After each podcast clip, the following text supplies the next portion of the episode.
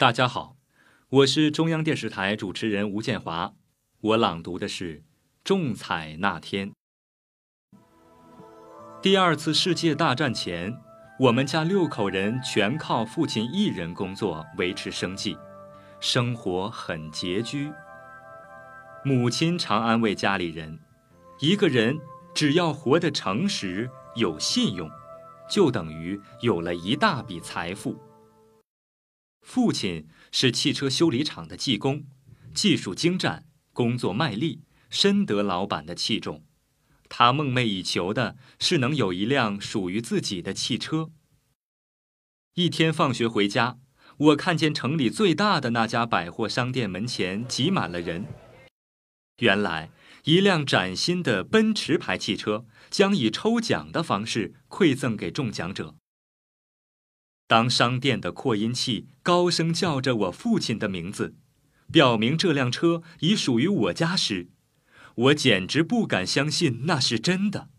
不一会儿，我看见父亲开着车从拥挤的人群中缓缓驶过，只是他神情严肃，看不出中彩带给他的喜悦。我几次兴奋地想上车与父亲共享这幸福的时刻。都被他赶了下来。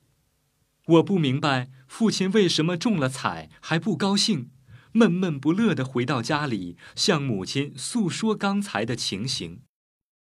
母亲安慰我说：“不要烦恼，你父亲正面临着一个道德难题。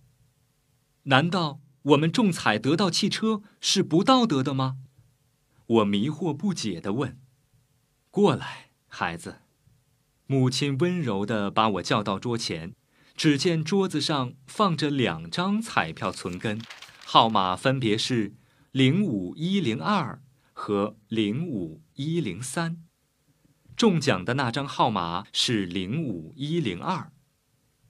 母亲让我仔细辨别两张彩票有什么不同，我看了又看。终于看到中彩的那张右上角有铅笔写的淡淡的 K 字。母亲告诉我，K 字代表库伯，你父亲的同事。原来父亲买彩票时帮库伯先生烧了一张，并做了记号。过后俩人把这件事忘了。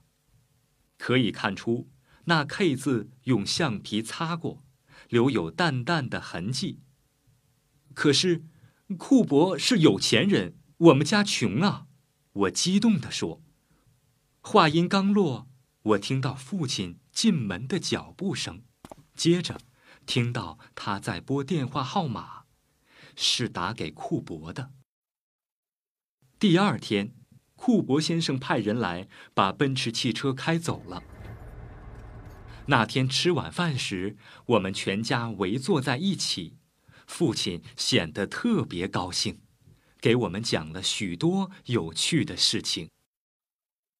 成年以后回忆往事，我对母亲的教诲有了深刻的体会。是啊，中彩那天，父亲打电话的时候，是我家最富有的时刻。